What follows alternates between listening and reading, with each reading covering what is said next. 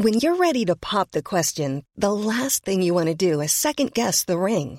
At Bluenile.com, you can design a one-of-a-kind ring with the ease and convenience of shopping online. Choose your diamond and setting. When you find the one, you'll get it delivered right to your door. Go to Bluenile.com and use promo code LISTEN to get $50 off your purchase of $500 or more. That's code LISTEN at Bluenile.com for $50 off your purchase.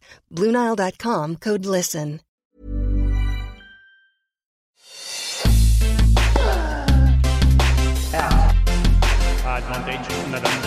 Salut à tous, c'est l'heure de Terre débattue, votre podcast quotidien pendant Roland Garros, une journée marquée évidemment par les demi-finales messieurs avec les qualifications de Stefanos Tsitsipas et Novak Djokovic pour la finale. Pour évoquer tout ça, nos trois débatteurs du jour sont là et bien là. Camille Pain, Bertrand Millard et Laurent Vergne. Salut à tous les trois. Salut, Salut à tous les trois. Dans la pénombre de Roland Garros. nous débuterons évidemment avec un débat autour de l'affiche Nadal-Djokovic, puis nous enchaînerons avec la question qui fâche suivante. Est-ce la fin du règne de Nadal à Roland? Sans oublier la stat de Je 7 et Math, le compte Twitter dont nous sommes partenaires et l'affiche de samedi avec la finale dame. Terre débattue, c'est parti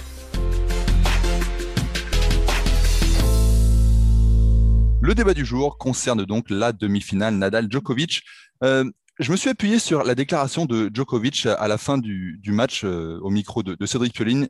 Il a, déclaré C'est le plus grand match que j'ai joué ici à Paris, c'est sûr. Alors, je vous le demande tout simplement est-ce que pour vous, c'est son plus grand match qu'il a joué ici face à, face à Nadal? Je trouve que c'est certainement vrai pour un tas de raisons.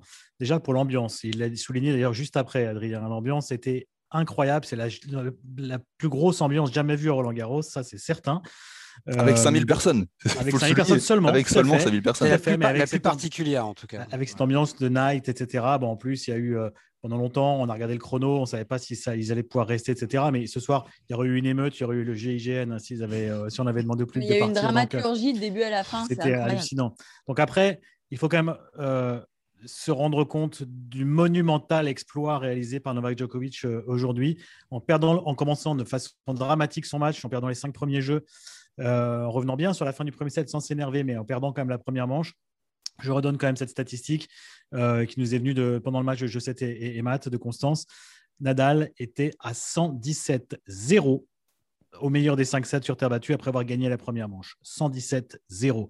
Donc, c'est la première fois qu'un joueur, après avoir perdu la première manche dans un match au meilleur des cinq sur Terre, parvient à le battre. C'est monumental. Et en plus, c'est avec un niveau de jeu effectivement extrêmement élevé. Euh, particulièrement, l'apothéose de ce match a été le troisième set et la fin du troisième. C'était exceptionnel, avec la possibilité pour les deux joueurs de le remporter. Nadal a eu l'occasion à 6-5.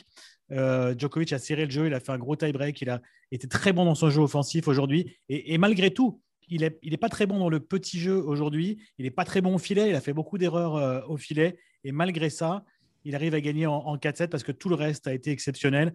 Euh, et je vais dire de plus en plus exceptionnel au, fil du match. C'était de plus en plus fluide, ça sortait de mieux en mieux. On a l'impression que la lucidité était complètement présente. Et il a mieux fini, ça c'est sûr. Alors que Nadal était, euh, je pense, au quatrième set. À partir du moment où il a été débré au quatrième, a euh, pris un gros coup au, mental et au physique aussi. Donc c'est le plus grand match de, de, Joko à Paris ici, ici, je pense, hein, quand même. Et puis moi, honnêtement, il y a tout ce qu'a dit Bertrand sur le côté night session qui, pour moi, change une atmosphère pour les joueurs aussi. Il y a pour le public, pour les téléspectateurs, mais pour les joueurs, c'est quand même quelque chose d'unique sur terre battue d'avoir cette night session. Et moi, ce qui m'a le plus surprise, c'est la manière avec laquelle il a joué Novak, d'une agressivité. Je ne l'ai jamais vu jouer comme ça. C'est-à-dire qu'en général, lorsqu'il fait des grands matchs, il a une précision, une justesse de jeu, le petit jeu dont tu parlais justement, euh, Bertrand, où il est exceptionnel, où il arrive à, brouiller les cartes. C'est comme ça qu'on connaissait Novak.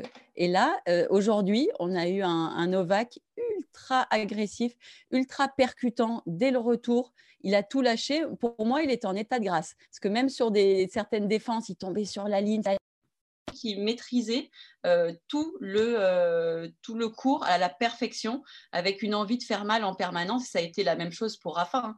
Ils se sont mis des coups de poaching ball tout le temps. Et c'est rare de les voir comme ça, tous les deux, pas sur un mode défensif attaque, euh, à tour de rôle, mais tous les deux en même temps en mode attaque. Extraordinaire. On dit souvent, de toute façon, pour avoir un grand match, il faut deux grands joueurs. Laurent, toi, tu situes où ce, ce Nadal Djokovic? Alors, c'est toujours difficile à chaud parce qu'on est pris par, par ce qu'on a vécu, par l'excitation. Et moi, honnêtement, ce soir, j'ai vraiment vécu un, très, très grand moment sur le, sur le, pour Philippe Chatrier. C'est marrant parce que la semaine dernière, on, parlait de. J'évoquais ce qui, moi, me manquait dans le nouveau Roland Garros. Je pensé à toi, Laurent, pendant ce match. Tu dis Je veux un grand match. Et peut-être que beaucoup de fans de tennis attendaient comme toi. Et ils nous l'ont ah offert. Ben, oui, je, pense qu'ils nous l'ont offert. Mais moi, surtout, je pensais qu'on ne, on ne vivrait plus jamais ce dont je parlais avant qu'il y ait les lumières, avant qu'il y ait les night sessions, avant qu'il y ait le toit, qui étaient les fins de match au crépuscule à, Roland, où on est dans l'urgence parce qu'on sait qu'on n'a plus qu'une heure ou une demi-heure ou 20 minutes de jeu avant que la nuit arrive et que le match soit reporté. Et là, on savait que le match finirait, mais on a retrouvé un petit peu ça au sein du public.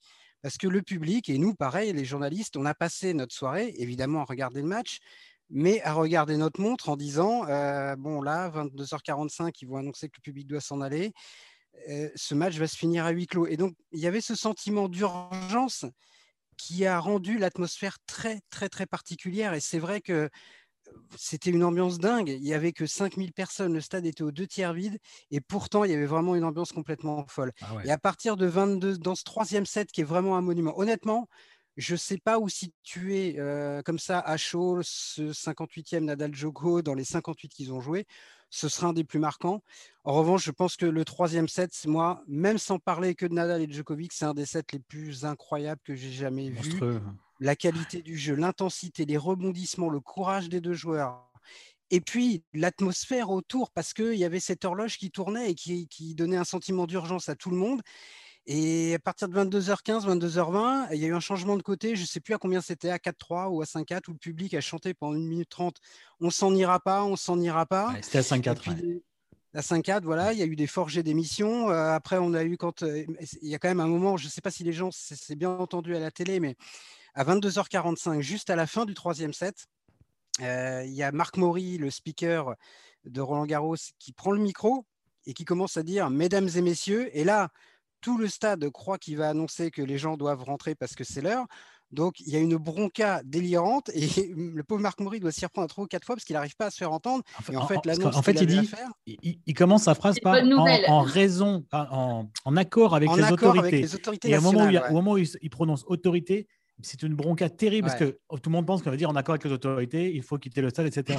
Alors que moi, j'ai compris dès qu'il a dit accord, j'ai compris que c'était bon. Mais de toute façon, ça ne pouvait qu'être bon. Ça faisait nous, j'étais avec euh, des, collègues euh, autour de moi. Non, c'était euh, impossible. ils étaient absolument dans cette ambiance absolument impossible. Le public ne serait pas parti, il y aurait eu une émeute, ils auraient cassé des sièges, j'en sais rien. Je pense que le fait que Amélie Castera soit est un poste très important à la Fédération française a peut-être facilité les discussions avec l'Élysée et Matignon, puisque Gilles Moreton a confirmé que ça s'est fait en liaison directe avec Matignon et avec l'Élysée. Et Amélie Ouella Castera, c'était une camarade de promotion d'Emmanuel Macron à l'ENA, je crois et elle avait été pressentie pour être ministre des Sports, donc ça a peut-être facilité un peu les choses. Mais en tout cas, pour revenir à ce qu'on a vécu, ce troisième set, cette atmosphère, c'était vraiment extraordinaire. Après, peut-être que pour que ce match soit vraiment légendaire et peut-être à la hauteur de la finale de l'Open d'Australie 2012, bah, il a manqué que Nadal tienne la distance. Et c'est vrai que le match. Il a fallu un cinquième peut-être. C'est fini avec ce troisième set, ce match quasiment. Oui, mais, ce, qui le rend, ce, qui le rend, légendaire, c'est la stat que j'ai donnée tout à l'heure.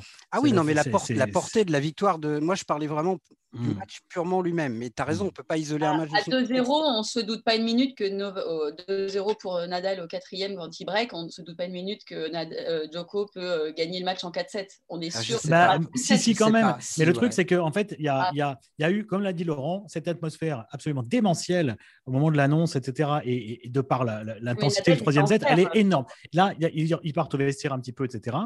Donc, il y a vraiment l'intensité retombe d'un coup, elle retombe bien. Quand même, au début du quatrième, il y a beaucoup moins euh, d'ambiance. Tout le monde doit se calmer, le public, les joueurs.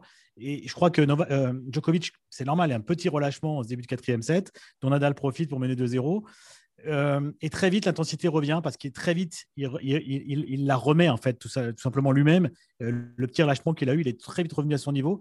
Et je crois que le débreak a, fait euh, extrêmement mal à Nadal. Mais, mais, Rafa, Rafa, était cuit. Je ne crois pas qu'il pouvait gagner ce match en 5 7 jeux d'affilée, quand même, il y, y, avait un petit souci. Ça, oui. Ah, oui, oui, non, ça c'est sûr. Mais, je ne crois pas qu'il aurait pu. Pour moi, vraiment, à partir de 5-0 dans le premier, alors après, les fans de Nadal diront c'est Rafa qui a été mauvais, les fans de Djoko diront c'est mmh. Djoko qui a été bien meilleur. Mais pour moi, à partir de 5-0 dans le premier, je ne veux pas dire qu'il n'y a pas photo entre les deux, mais Djokovic est très au-dessus. Et pour moi, Nadal, il tient cette troisième manche. Il, a une balle de 7, c'est ça qui est fou. Hein. Oui, oui, balle de 7 à 6 Mais il, s'arrache, il est au courage, il est à la grinta. Et je pense qu'il est porté aussi par cette ambiance. À huis clos, je pense qu'il le perd peut-être beaucoup plus tôt, ce, 7.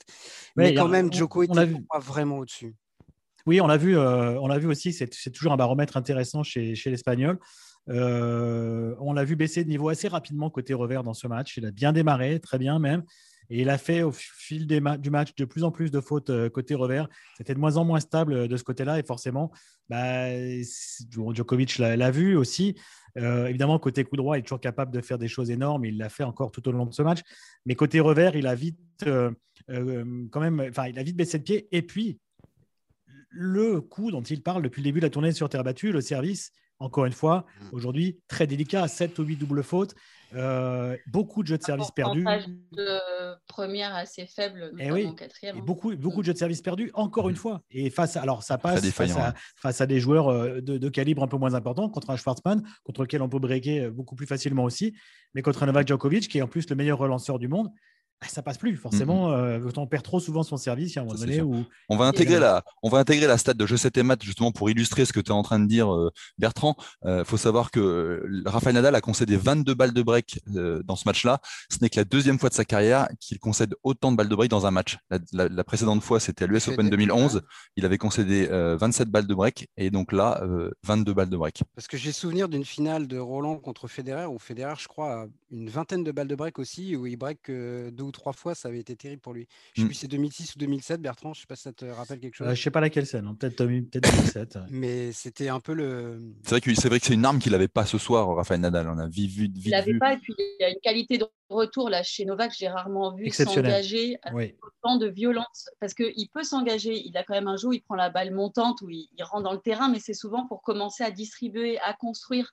Là, dès le retour, euh, notamment croisé, il vient de sortir dans le quatrième, mais j'ai jamais vu euh, s'engager avec autant de violence. Donc tout ça aussi euh, ben, montre que la stat est complètement juste sur, entre son manque de première balle et cet engagement hallucinant, nouveau, moi je trouve chez Novak. J'ai jamais vu comme ça. Et autre chose, non, ce qui s'est passé. Vas-y, dis, dis, dis. Euh, par rapport à ce qu'a fait euh, Novak et à sa qualité de retour. Euh, mais il y a aussi un moment donné, il lui a pilonné le revers, ça vous l'avez dit. Il a utilisé très souvent son coup droit court croisé. Et à chaque fois, il marquait le point, il, se, il regardait son staff. Et je pense que c'est quelque chose qu'il a intégré, c'est un détail. Hein. mais cette variation avant-arrière, en pilonnant le revers, en variant justement les distances, un peu plus court, un peu plus long, parce qu'à un moment, il jouait très long puis plus court. Euh, ça n'a pas permis à, Rafa Nadal de se remettre dans le rythme côté revers. Et c'est ce qui a fait qu'il ben, il est devenu vraiment meilleur au, fil du temps, euh, Novak Djokovic. Pour oui, ce, que dire juste, euh, Adrien, ce qui s'est passé par rapport à la fin du match de Berrettini. Vous avez fait le débat, je crois, hier hein, ou avant-hier. Euh, sur son comportement dans ce match, en cette fin de match, extrêmement nerveux. Il était très calme euh, La façon dont il termine, euh, d'abord le, coup de pied dans, la, dans les publicités, ensuite ce regard halluciné vers son clan. Enfin, cette fin de match bon, qui a fait beaucoup couler d'encre.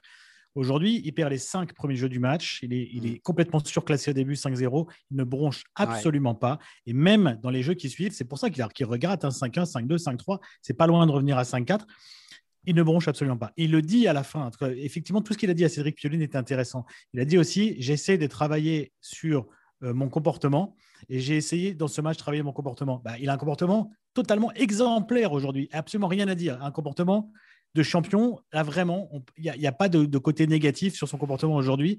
Et ça l'a aidé aussi certainement à, gagner ce match. Donc, peut-être que ce qui s'est passé contre Berrettini, il a dû se dire Mais qu'est-ce qui m'est arrivé à la fin? Pourquoi j'étais aussi nerveux?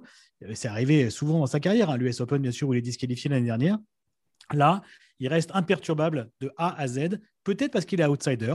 C'est souvent comme ça avec, avec Djokovic aussi. Hein. Il est parfois meilleur quand il peut être outsider.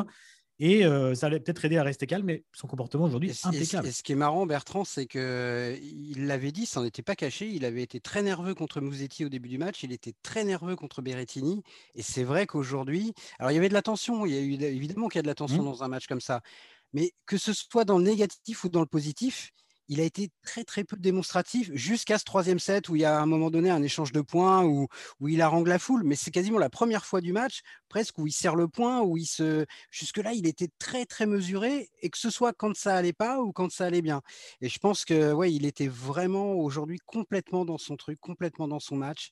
Il était très sûr de lui, alors qu'on l'avait on l'avait dit, hein, il y avait des questions autour des deux d'ailleurs. Hein. Il y avait des petites interrogations. Bah, aujourd'hui, les interrogations, on a vu qu'elles étaient très justifiées côté Raphaël Nadal sur ce qu'on avait vu notamment pendant une bonne heure contre Schwartzmann et finalement beaucoup moins pour, du côté de, Novak.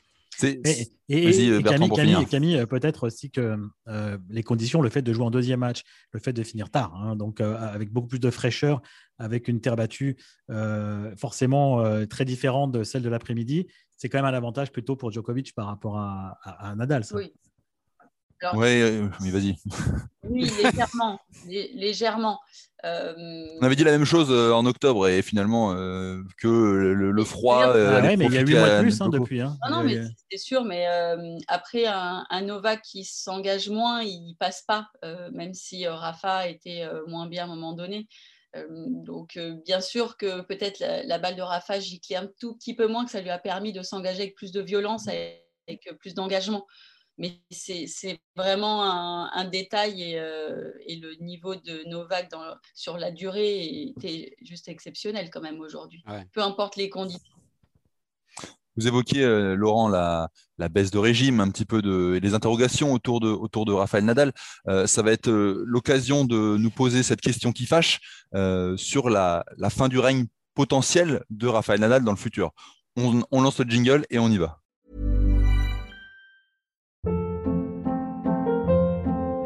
Hold up. What was that? Boring. No flavor. That was as bad as those leftovers you ate all week. Kiki Palmer here, and it's time to say hello to something fresh and guilt-free. Hello Fresh. Jazz up dinner with pecan-crusted chicken or garlic butter shrimp scampi. Now that's music to my mouth. Hello Fresh. Let's get this dinner party started. Discover all the delicious possibilities at hellofresh.com.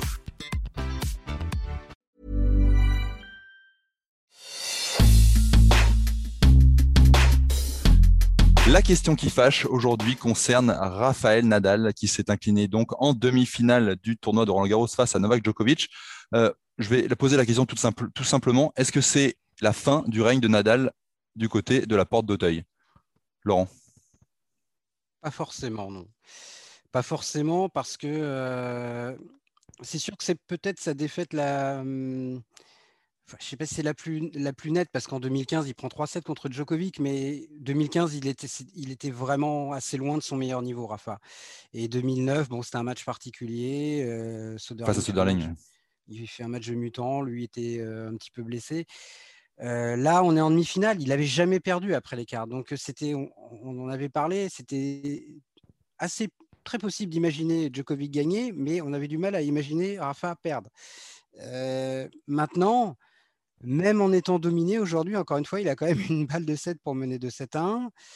Euh, il est en demi-finale. Je continue de penser qu'il n'y a qu'une toute petite poignée de joueurs et même peut-être qu'un seul joueur capable de le battre ici euh, en 3-7 gagnants, c'est Novak Djokovic.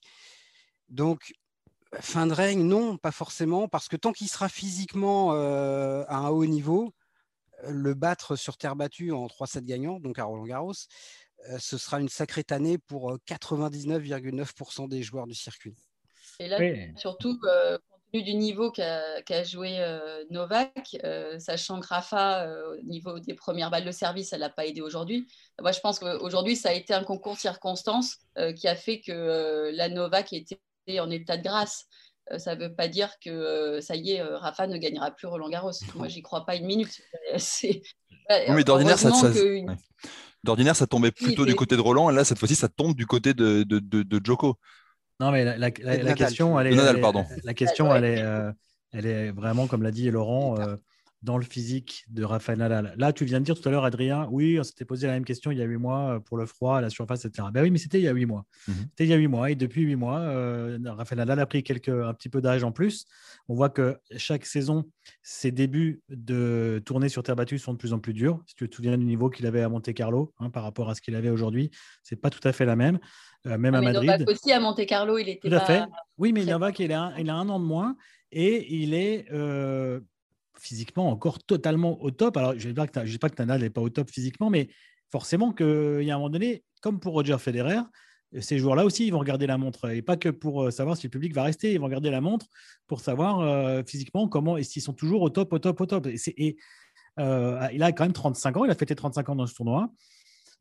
Les années passent et je suis d'accord, il n'y a que un Djokovic euh, de ce niveau qui est capable de le battre ici à Roland Garros, de gagner 3-7 contre lui, ce qui est déjà très, ce qui fait quand même très peu. Et ce qui, ce qui effectivement oblige à répondre à la question, à ta question, non. Non, c'est pas, il n'est pas fini à Roland Garros.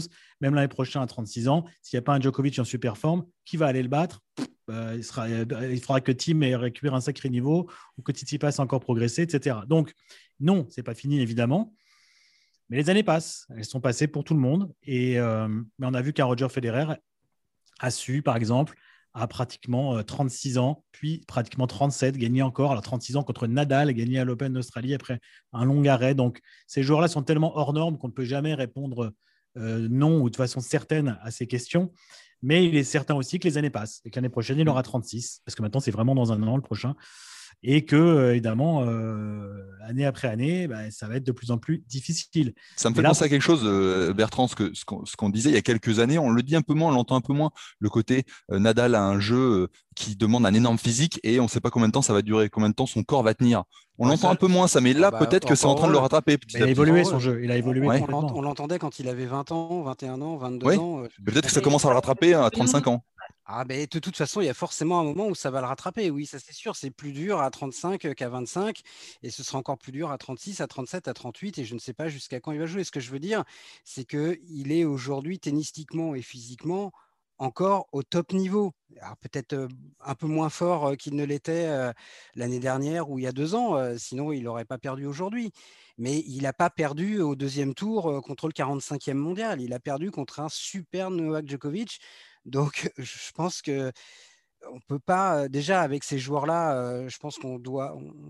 J'espère qu'on a appris oh nos leçons depuis des années sur le côté le déclin, c'est fini, c'est sa dernière chance, etc. La dernière chance de Federer, je l'ai entendu dès Wimbledon 2014, je me rappelle. 2013, on disait en finale. En 2013, on disait qu'il était fini en fait. Tout le monde disait qu'il était fini. En 2013, il était fini. 2014, euh, c'était sa dernière chance, etc., etc. Donc non, Nadal, il est aujourd'hui peut-être euh, il, est peut-être à un set de gagner, euh, enfin, s'il gagne le troisième, il est à un set de gagner cette demi, et derrière, il, aurait été favori de la finale. Donc, il n'est pas si loin. donc, non, franchement, je pense que il a encore les clés de son avenir à Roland Garros. Ça ne veut pas dire qu'il n'y a pas d'autres joueurs qui seront capables de battre. Peut-être, Bertil l'a dit, il y a des joueurs qui ont encore une grosse marge de progression, plus que lui mais ce serait lui manquer de respect et, même l'insulter, je pense, et insulter ce que tous ces champions ont fait depuis 15 ans, que de dire euh, Nadal c'est terminé, il gagnera plus Roland Garros. Ah, parce que là, il faut quand même se rendre compte que ce soir, on est dans une autre dimension. Euh, Adrien, je pense que vous serez tous d'accord avec moi. Ah dès, dès qu'on a ces joueurs-là face à face, la différence une autre dimension. On a deux des, deux des trois plus grands joueurs de l'histoire du tennis. Et, et c'est exceptionnel. Euh, on, a eu des belles choses dans la première demi-finale, mais c'est exceptionnel. On ne verra plus ça. Moi, je pense qu'on ne verra plus ça. Parce que ces joueurs-là, des joueurs à 20 grands chelems, je ne pense pas qu'il y en aura encore après. En tout cas, pas trois en même temps. Et ces joueurs-là sont au-dessus. C'est une dimension. Euh, c'est même, c'est impalpable. Quand on est quand on est dans le dans, le stade, on le sent tout de suite. Moi, je suis je suis resté du premier au dernier point, mais j'ai pas bougé, mais j'avais pas envie de bouger. Euh, chaque point est important. Dire chaque point, c'est intense des, ce sont des joueurs qui sont absolument démentiels. Et quand ils sont l'un face, l'un en face de l'autre, c'est fabuleux. Et je ne pense pas, même aussi fort que soit la génération qui vient, je ne pense pas qu'on pourra dire la même chose. Parce que là, c'est, c'est, c'est du jamais vu dans l'histoire du tennis, tout simplement. Et en plus, on a ce jamais vu avec des joueurs de la même génération. C'est, c'est, c'est dingue. C'est, c'est à fait une belle déclaration d'amour au, tennis de ces deux-là. C'est leur 58e match. Ces trois-là. Ils, ils arrivent encore à, à, bluffer. Quoi. C'est... Mm, mm. C'est ça qui est dingue. Pour conclure sur cette question euh, qui fâche, répondez-moi juste par oui ou par non. Est-ce que euh, j'ai du mal vraiment avec ce prénom Est-ce que Raphaël Nadal regagnera Roland Garros un jour? Allez-y. Oui, Adrien. Faut se mouiller. Faut se Ah, mouiller. c'est- non, mais c'est plus la même question. Moi, je vais dire non. Ok. Je, je vais, je vais dire non. Je me mouille, voilà, dire non. Bah, très bien. Non, je- je- honnêtement, j'en sais rien du tout. C'est sûr qu'on n'en sait rien. Joker, Vous- Joker Bah pour oui, Laurent. Non, non, moi je dis oui euh, à fond. Il y, a- il y a trop de paramètres qui. mais si, si pour, pour répondre, évidemment, s'il se pète le genou dans six mois, euh, ce sera compliqué pour la suite. Mais si physiquement, Ouais, c'est hyper. il n'a voilà. pas de graves blessures, oui, je pense qu'il regagnera Roland Garros. Très bien. faut pas être inquiet de la défaite euh, aujourd'hui face à Djokovic. Non, c'est pas la fin du monde. C'est juste d'un niveau euh, hallucinant. Donc, il n'y a, pas du tout euh, faux au lac. hein. Super, on va passer sur euh, la finale euh, que nous aurons samedi sur le cours Philippe Chatrier. La finale dame, ce sera l'affiche du jour. L'affiche du jour oppose euh, Pavlyuchenkova à Krejcikova, une euh, affiche inédite entre la 32e mondiale et la 33e mondiale. C'est la première confrontation entre, entre les, les deux joueuses. Alors Krejcikova qui, qui a battu Sakari en demi, qui avait elle-même battu Swiatek, on avait dit, euh, voilà, c'est maintenant elle qui a la pancarte. Lui Est-ce que c'est- hein. Que c'est Krejcikova qui a la pancarte désormais ou, ou pas Camille? C'est tellement particulier cette euh, Mm. finale. Non, euh, honnêtement, de toute façon, c'est la première fois toutes les deux qu'elles sont sur une finale de Grand Chelem. Ça va être du grand n'importe quoi. On ne peut rien prédire de cette finale, Adrien. C'est bon pour les pronos, Ah ouais. C'est bon pour les pronos. Ah non, mais je suis. C'est bon, c'est bon, ça sera ouvert, ça sera ouvert. Ouais, exactement. aujourd'hui, euh, il y a Pavlyuchenkova qui a cet atout d'avoir été dans le top 15. C'est-à-dire que ça fait des, des années, des décennies qu'elle est là. Euh, Des mais elle n'a jamais carrément. vécu ce que c'est. Des Eh oui, parce Bah que, oui, euh, elle était je pense junior que très ça- forte en junior, hein, c'est vrai. Elle était très forte, donc ça va faire peut-être 20 ans qu'on la voit. Non, euh, elle a évidemment peut-être euh, tennistiquement euh, potentiel pour, euh, si elle, euh, elle se lâche vraiment, euh, le potentiel pour être au-dessus de Krejcikova par rapport à sa puissance, par rapport à sa prise de balle, à ce qu'elle a pu démontrer. Parfois, elle- euh, quand elle joue bien, on ne peut pas jouer face à cette joueuse. Donc pour moi, c'est les euh, Osaka, les Williams, quand elles vous empêchent de jouer, c'est-à-dire qu'elles euh, euh, vous empêchent de vous exprimer. Si elle arrive à faire ça, elle va pouvoir peut-être aller chercher ce grand chelem. Je pense qu'en début de, quinzaine, elle s'imaginait jamais être en finale. Enfin, c'est une histoire de dingue pour toutes les deux. En revanche, il, y a comme, il va y avoir énormément d'émotions, euh, bien évidemment, ça, c'est pas une surprise. Oh Et oui. Krejcikova, depuis le début de cette quinzaine, est hallucinante sous pression.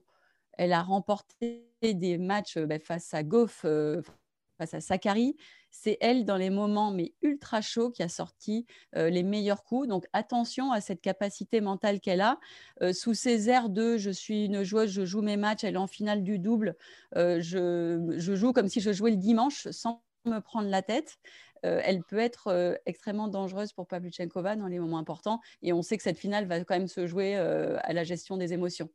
Donc, Ouais, très difficile de, de gérer cette finale. ouais. Camille qui dit ce sera du grand n'importe quoi, à l'image de ce tournoi féminin, qui est de grand n'importe quoi. Je ne veux pas dire un désastre, parce que ce serait dur pour les deux Non, parce que finalistes. sportivement, mais- elles ont mais été ouais. énormes, les deux finalistes. hein. Oui, Euh, bien sûr, bien euh, sûr, Non, bien évidemment.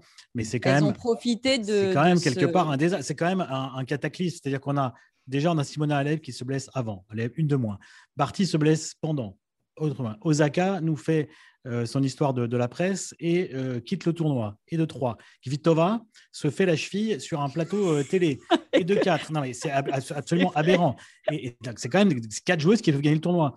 Et euh, Swiatek fait- euh, nous a le, match euh, le jour sans sur son, sur son quart de finale. Elle passe à côté avec peut-être un petit peu de blessure. Enfin, je suis pas sûr parce qu'elle est quand même en finale du double. euh, voilà. Et on a une Krejcikova qui peut succéder à Marie Pierce, être la première à gagner simple et double ici depuis 2000, depuis Marie. Marie Pierce qui avait gagné avec Kingis en, double et qui a gagné en simple. Mais la finale, ah, elle est absolument impronosticable, mais elle est à l'image de ce tournoi. Les huit premières têtes de série sont éliminées avant les quarts de finale. C'est du grand n'importe quoi. Donc, à partir du moment où c'est du grand n'importe quoi, ça devrait l'être jusqu'au bout. Et donc, on va avoir une finale qui devrait être effectivement, comme l'a dit Camille, un peu du grand n'importe quoi aussi. Mais je suis d'accord. Krejcikova a montré des prédispositions euh, mentales euh, assez incroyables dans, dans- ce tournoi. Euh, la demi-finale, elle peut la perdre. hein. Elle est quand même menée large 3-1, 4-2 au, au, au troisième. Mais on sentait qu'elle était, qu'elle gérait beaucoup mieux les émotions que son adversaire. Elle a sauvé une balle de match de façon magnifique, une balle de finale. Et, elle a euh, derrière réussi à, terminer ce match en jouant mieux, en étant plus lucide que son adversaire. Donc je connais un petit peu Anastasia Pavlyuchenkova, je la connais pas mal même.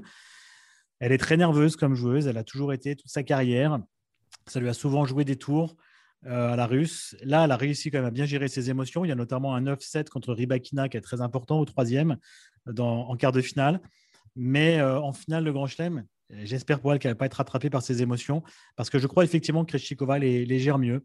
Donc, euh, petit avantage là-dessus sur le plan mental à la Tchèque. Euh, et ce qui est fou, c'est que hein. Krejcikova, elle, elle, a quand même raconté dans une conférence de presse qui était euh, très forte. C'était après son huitième de finale. J'avoue, j'ai un trou de mémoire. Je sais plus. C'est à Goff peut-être? Non, non. Goff, c'était en quart. Ouais. C'était pas Kenin, non? Elle n'avait pas battu. Non, non, c'est Sakari qui a battu Kenin.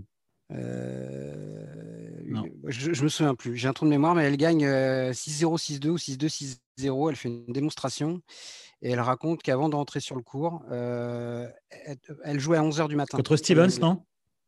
Stevens, absolument. Merci, monsieur Milliard. Et elle raconte qu'elle a été euh, bouffée par le, stress toute la matinée, au point qu'une demi-heure avant le match, elle ne voulait pas rentrer sur le cours et elle pleurait. Et elle a dû discuter avec sa, coach mentale qui lui a dit, écoute, euh, on s'en fout du résultat, mais tu vas y aller, tu vas faire ton match et ce sera, quoi qu'il arrive, une victoire sur toi-même. Et derrière, elle rentre et elle met 2-0, c'est surréaliste. Donc c'est une joueuse qui a l'air assez stressée, mais qui effectivement trouve le moyen de maîtriser ses émotions. Maintenant, demain, c'est samedi, c'est une finale de Grand Chelem et c'est une telle inconnue pour les deux joueuses que c'est pour moi un match qui est complètement illisible parce que je pense que tout est possible. Ça peut faire 6-1-6-1 des deux côtés ou 18 au troisième. Et j'espère que ce sera plutôt un match complètement dingue avec des rebondissements, quitte à ce que ce soit un peu à la Zverev Team à, l'US Open, mais qu'on mmh s'en souvienne, quoi. Ça, ça, vaudrait le coup. Je pense qu'il ne faut pas se frustrer de ne pas avoir les meilleurs. On sait qu'en ce moment, le tennis féminin, ce n'est pas nouveau ce qui se passe à Roland quand même. Euh, alors là, c'est non, là c'est extrême, disons. Non, non mais c'est extrême. C'est euh, vraiment extrême. C'est extrême parce que tu l'as bien dit, Bertrand, en énumérant tout ce qui s'est passé, on dirait une mauvaise blague. Euh, mais quand même, depuis un moment, il se passe des choses. Quand il y a Ostapenko qui gagne, qui sort de nulle part, qui gagne Roland Garros en battant Alep, il y a eu beaucoup de surprises quand même ces derniers temps. Moi, je pense qu'il ne faut pas se frustrer là de ne pas avoir les toutes meilleures, mais d'être intéressé par ces nouvelles joueuses qui, qui vont vivre une émotion particulière et se mettre dans la peau de. Ces... Voilà, moi, si je suis à leur place demain, comment je rentre sur le terrain et, d'être intéressé mentalement par comment elles vont gérer. Ah, mais ce sera sûrement intéressant à ce niveau-là et peut-être que ce serait une très belle finale. Et moi, tennistiquement, honnêtement, Krejcikova, que je connaissais assez peu, je le reconnais humblement, j'ai trouvé qu'elle avait un, tennis absolument magnifique.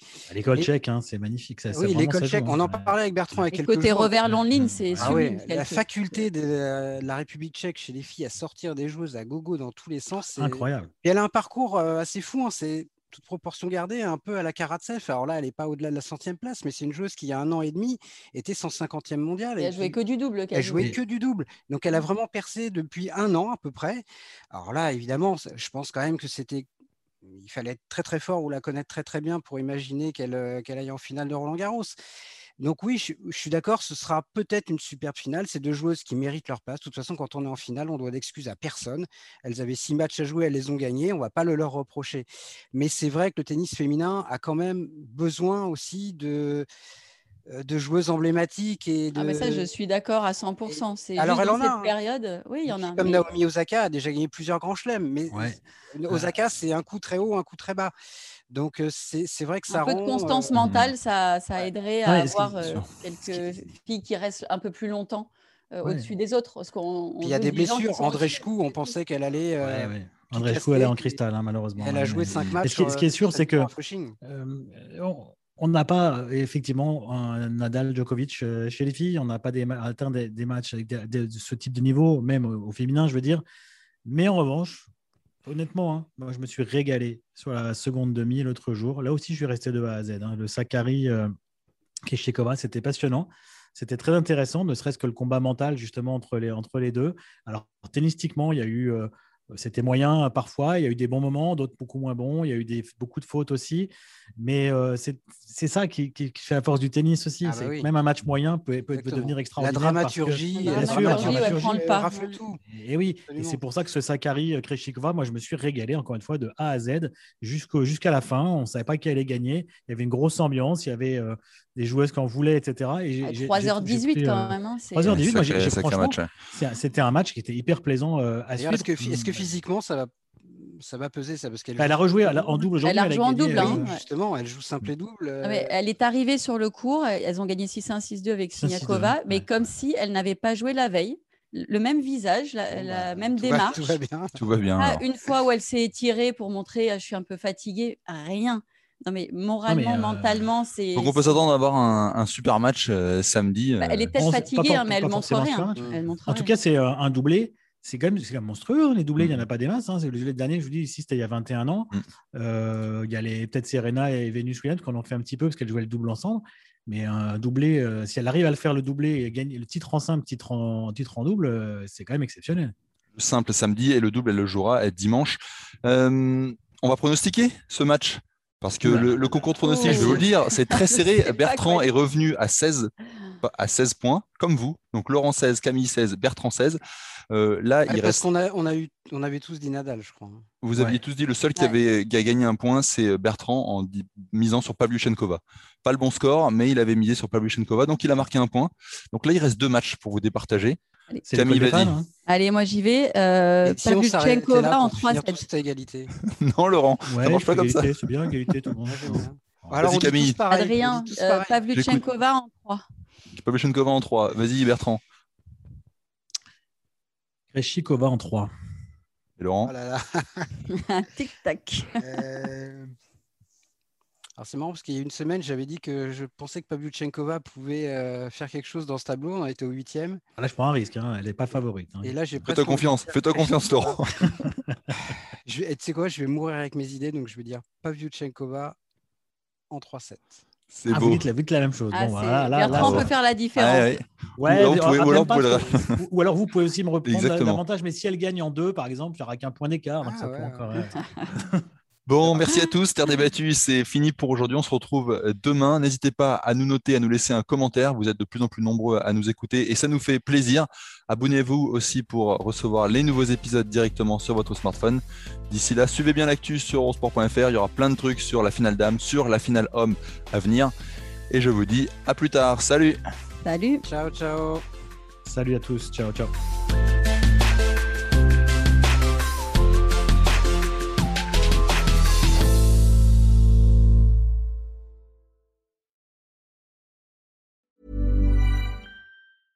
Ever catch yourself eating the same flavorless dinner three days in a row? Dreaming of something better? Well, HelloFresh is your guilt-free dream come true, baby. It's me, Kiki Palmer. Let's wake up those taste buds with hot, juicy pecan-crusted chicken or garlic butter shrimp scampi. Mm. Hello Fresh. Stop dreaming of all the delicious possibilities and dig in at HelloFresh.com. Let's get this dinner party started.